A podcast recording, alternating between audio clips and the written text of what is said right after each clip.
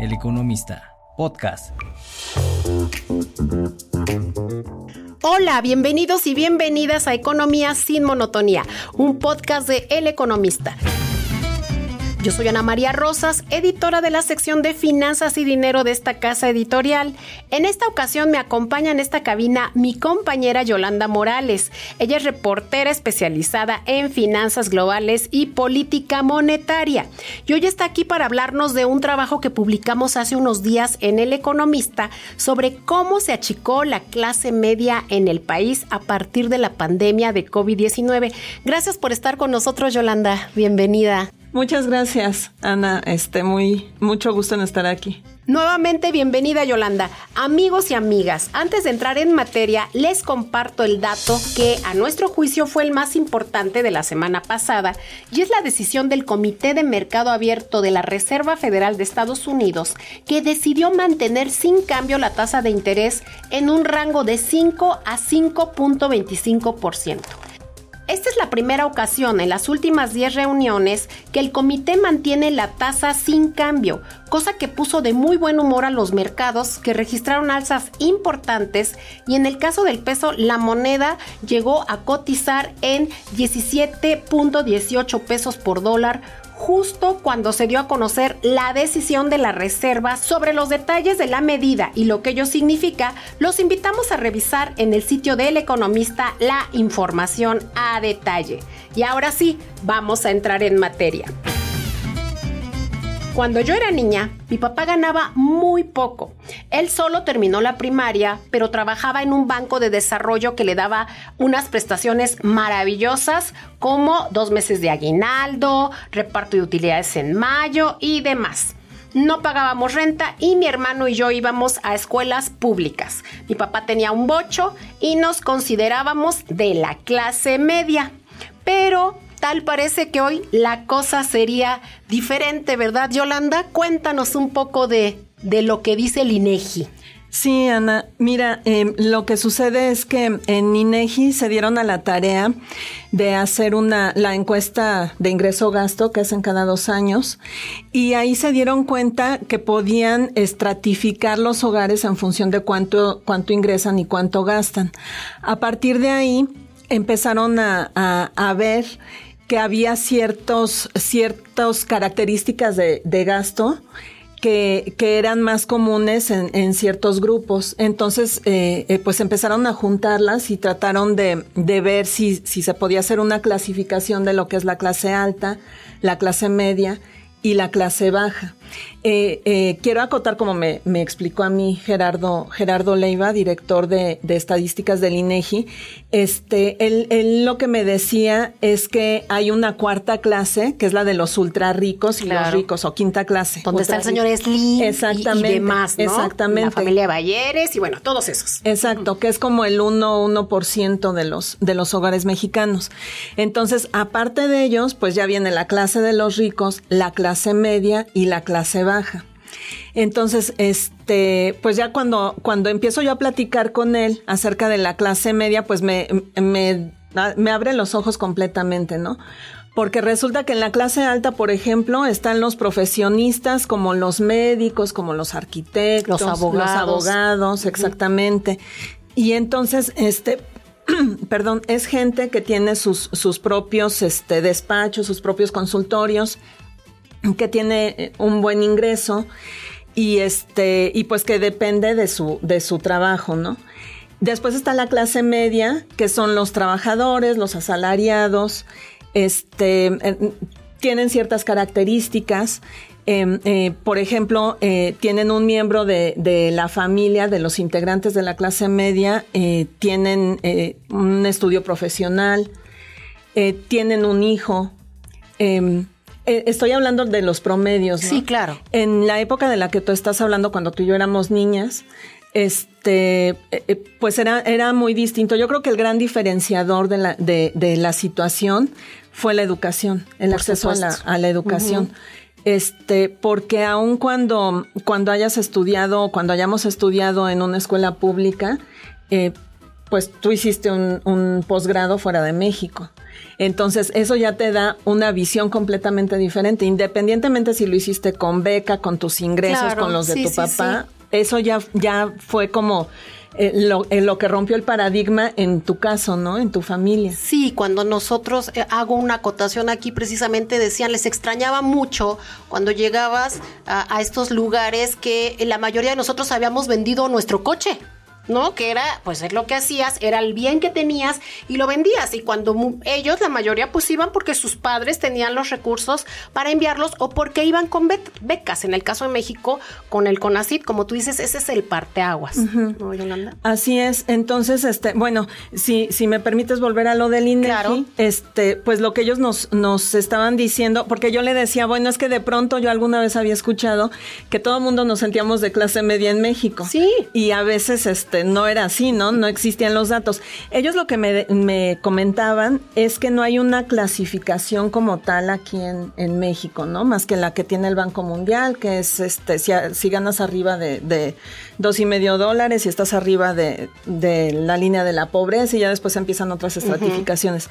Entonces aquí en México ellos, como les decía, se dieron a la tarea de revisar cuánto gastábamos, me decían que, que, es más seguro, que utilizaban el principio del auditor para ellos es como más segura la información que te dan en una encuesta cuando te preguntan cuánto gastas que cuánto ingresas. Exactamente. Porque o lo ocultas en una encuesta o se te olvida que tuviste a lo mejor un piquito extra, ¿no? de, ingreso. Y ellos me decían, en cambio, cuando, cuando estamos viendo en qué gastan y cuánto gastan, es ahí cuando decimos, bueno, hay, hay unas características comunes entre ellos que nos permiten hacer esta, esta estratificación, ¿no? Y, y me suena completamente lógico, ¿no? Porque obviamente si de pronto eh, eh, te puedes dar el lujo de irte de viaje fuera de México, entonces pues a lo mejor lo hiciste con un ahorro o a lo con mejor los meses sin intereses. con meses sin intereses o a lo mejor este sí o, vendiste tu coche porque tu sueño era irte a vivir fuera de aquí digo a, a, viajar no entonces este es, es lo que ellos vieron la, la estratificación de las clases medias en función de los de, de lo que gastan Sí, aquí precisamente eh, me llama mucho la atención eh, los, los ingresos, pero sobre todo eh, las características que vieron en esta clase media, ¿no? El 20.4% de, la, de las personas que se consideran clase media tiene servicio doméstico, 31.5% envía a sus hijos a escuelas privadas, 41.7% usa tarjeta de crédito, 55.3% tiene servicio de televisión de paga, 6 de cada 10 tiene automóvil, lo que comentábamos del bocho de mi papá, y 74% tiene internet, que yo creo que estos son datos que quizá van a decir otras personas, este, pues yo cumplo con todo eso, pero no necesariamente, ¿no? Ah, sí, claro, porque, porque hay que ver, bueno, lo platicábamos eh, hace un momento, depende del tamaño de los hogares también, de cuánta gente tiene en, ese mismo hogar cuánta gente hace una aportación económica, porque a lo mejor son cinco miembros o siete miembros en la casa y solamente hay un ingreso, pues está como, como muy complicado. Sí, ¿no? y si viven cinco familias en, una casa de 35 metros cuadrados, que sí hay casos, ¿no? Que yo conozco y seguramente tú también, porque bueno, depende de las situaciones, pues tampoco podemos decir que seas clase media, pero por, pero entre todos, pues cada quien pone su su aportación, como dices, y pues uno paga la luz, otro paga el gas, y ya esto hace que subas un poco tu calidad, tu nivel de vida, ¿no? Así es, así es. Y, creo que un aspecto determinante, y obviamente pues si sale la información a partir de la encuesta de, de ingreso-gasto, un determinante son los instrumentos financieros a los que tienes acceso, ¿no? El, que si el ahorro, que si el seguro de gastos médicos, que si el seguro de vida, que si este, eh, eh, no sé, la inversión en CETES, que porque ahorita están... están Está de moda y está muy alta la tasa. Exactamente, pero no toda la población tiene acceso y no porque no pueda, porque CETES es, es muy es muy sencillo entrar y es con, con, muy poco, pero a lo mejor no toda la gente sabe cómo, cómo abrir su cuenta. Entonces, este, creo que ese es también otro gran diferenciador. Entonces, desde mi punto de vista, son dos y con, con eh, con fundamento en esta información son, son dos diferenciadores, ¿no? La, la, educación y el acceso a instrumentos financieros. Eso es lo que hace la gran diferencia. Tarjetas de crédito, incluso que sea sujeto de crédito. Claro.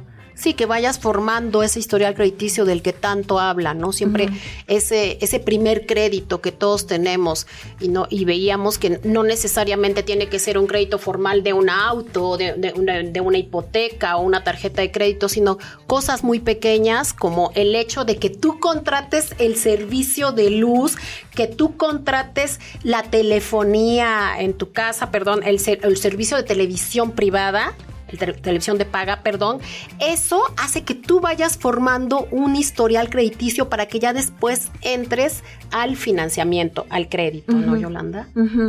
Sí, y ahora también este, eh, originalmente esta, esta entrevista que le hice a, Gerardo Leiva eh, era como para identificar quiénes eran los hogares en clase media.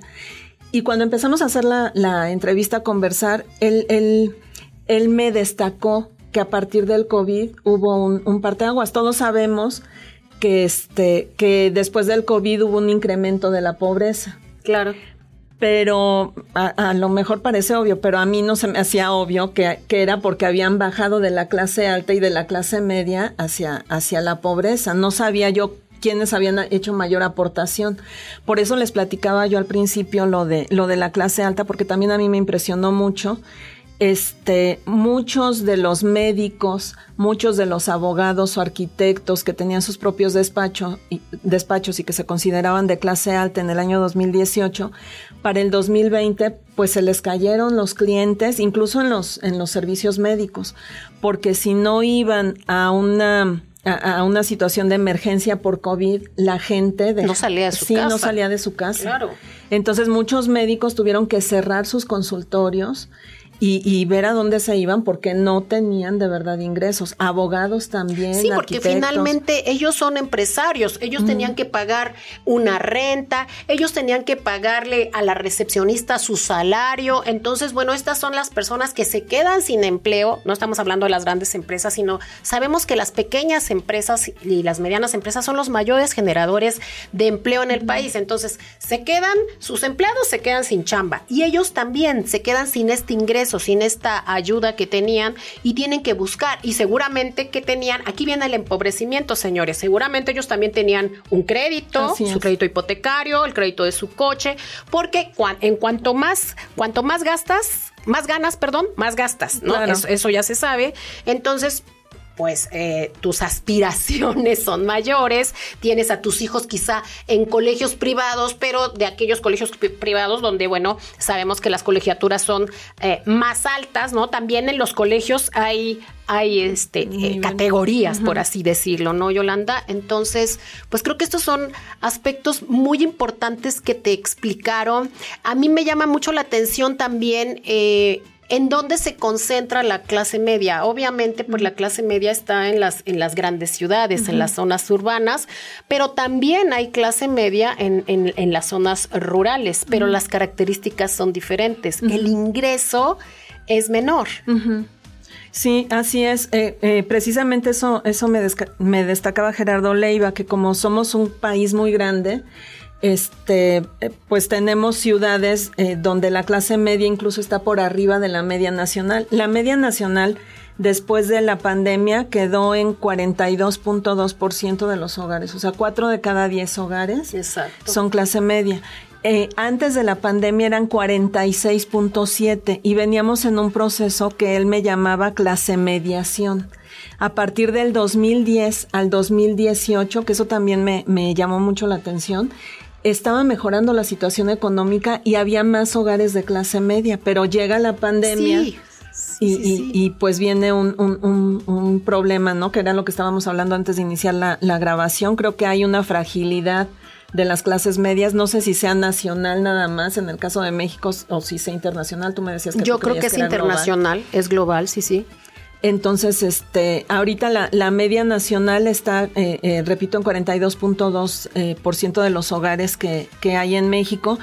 Y entre las entidades que son de clase media, las, la Ciudad de México, Colima, Jalisco, Baja California son las que están por encima de la media nacional. En Ciudad de México tenemos 58.9% de los hogares en, en clase media Este, y mientras en Chiapas solamente es el 19.5%, ¿no? Que es uno de los estados, pues, con menores posibilidades en el, en el país, a pesar de que tiene esta, esta riqueza en recursos naturales, pues es uno de los estados que tiene eh, pues más más eh, gente, pues más indígenas, más personas de la clase de la clase baja, inclusive también en nivel de educación tienen muchos muchos problemas a pesar de que tiene tantos municipios, también tiene problemas de educación, ¿no? Sí. Sí, así es. Entonces, este, eh, eh, pues sí, aunque hay una media nacional que, como les decía, es el 4 de cada, 4 de cada 10 hogares, pues hay unos que son, que tienen por arriba de esa media nacional y los que están por abajo, que son Chiapas, Guerrero, Oaxaca, sí. este, Tlaxcala, Puebla. Durango, Durango también. Entonces, este, pues sí, sí son, son características muy, muy, muy significativas, ¿no? Las que, las que nos hacen de, ser de clase media. Eh, el funcionario lo que me decía a mí es que él esperaba que con la, la gradual recuperación económica que tuvimos de 2000, él, él me dijo de 2020 a la fecha que esta situación haya mejorado. De hecho, la encuesta ingreso-gasto del INEGI se levantó el año pasado también este, porque es cada dos años. Claro. Y ahorita están procesando esa información. Entonces él me dice que él espera que se, que se actualice. Que haya un brinco, ¿no? Y que haya un brinco. Claro. Otra vez que haya habido una recuperación, porque veníamos de una, de una recuperación en la clase media. Entonces, este, pues esperemos nada más los datos de, del INEGI, ¿no? Para conformar. Sí, y hay cosas muy interesantes. Me comentabas un día que hablábamos por teléfono que, que tiene que ver hasta con las salidas de fin de semana, ¿no? Lo, que tú decías del gasto. El hecho de que vayas al cine, al teatro, que bueno, eh, pues todo esto tiene un costo. Aunque vayas a, museo, a los museos, eh, eh, generalmente tienen un costo, aunque los, los niños o las personas que estudian o las personas de la tercera edad no paguen una entrada, insisto, en el caso de los museos, pues los demás miembros de la familia tienen que pagar. Y bueno, saliendo del museo te estás asando y te vas a tomar una agüita, ¿no? Ya, ya no vamos a decir en dónde, entonces ya pagas una cuenta, te tomas un heladito y llegas a tu casa, eh, ¿no? A, que te dé el aire porque hace mucho calor en estos días, ¿no? Pero a lo que voy es que esto tiene que ver, pero hay, hay muchas personas que ni siquiera tienen acceso, bueno, ya no digamos el teatro, yo hablé del museo porque me parece que es lo más terrenal, pero bueno, una entrada al teatro no baja de, ajá, de, 500 pesos. Una ida al cine, el, combo está entre cientos y tantos pesos. Entonces, esto tiene mucho que ver, como decías tú, en qué gastas, ¿no? A lo mejor te, te, vas de viaje a meses sin intereses, independientemente de dónde lo compres o que llegues a la casa de donde sea, pero tienes que llegar al lugar, ¿no? Entonces, todo esto implica un gasto y, son cuestiones muy, muy interesantes de, qué consideramos nosotros eh, que es la clase media. Creo que es, eh, nos has dado mucha luz y a mí me llama mucho la atención un dato de, de en la clase media, lo, apunté por acá, de, de quiénes son pues los que están... Eh, casados o, comprometidos, ¿no? Entonces, este, me llamaba mucho, mucho, mucho la atención. Eh, el, el 47.3% de quien ocupa la jefatura está casado, no importa si es hombre o mujer, ¿no? En, en la clase media contra 45.9 de la clase baja y 43.8 de la clase alta. El 15% viven en unión libre contra 9.5% de la clase alta y 23.8% de la clase baja. 9.5% de la clase media está separado respecto a 9.6% de la clase baja y 6.2% en la clase alta. Pero yo digo que aquí es por prejuicios, ¿eh? que no se divorcian o porque, como dice un amigo, tengo muchos negocios con mi esposa y no me puedo separar, ¿no? Entonces, creo que son características hasta esta cuestión de, no es que sean más comprometidos, es que tienen muchos negocios en común. Pues sí, puede ser eso, pero eh, a mí a mí me llama la atención también eh, eh, los hogares que deciden no tener hijos, porque ahorita ya está muy de moda que muchos no tienen hijos. Obviamente tienen un ingreso mayor, más bien tienen una capacidad de gasto mayor.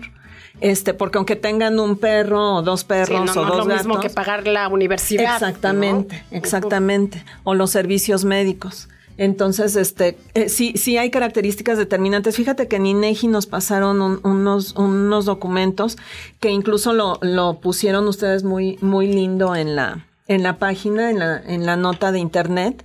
De hecho, fue muy destacada en Twitter, ¿eh? Te, te comento Ah, que, decían que en internet este, estaba más amplia la información y los gráficos los Claro. mucho.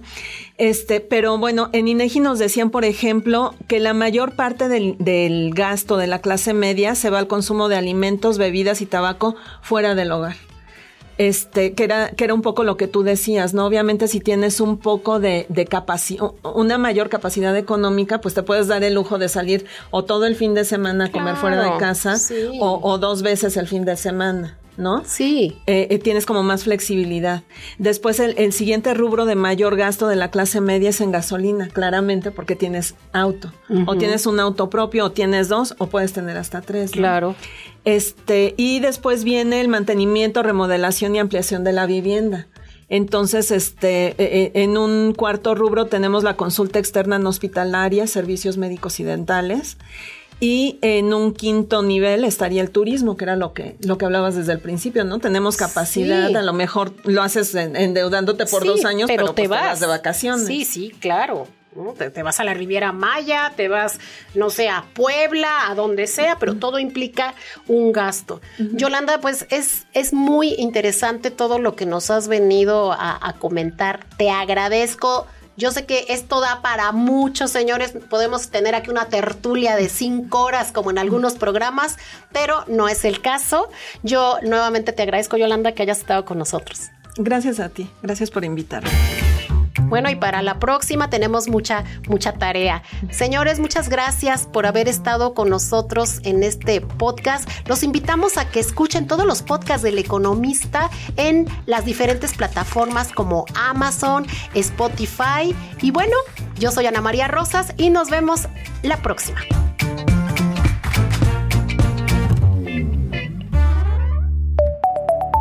El Economista, podcast.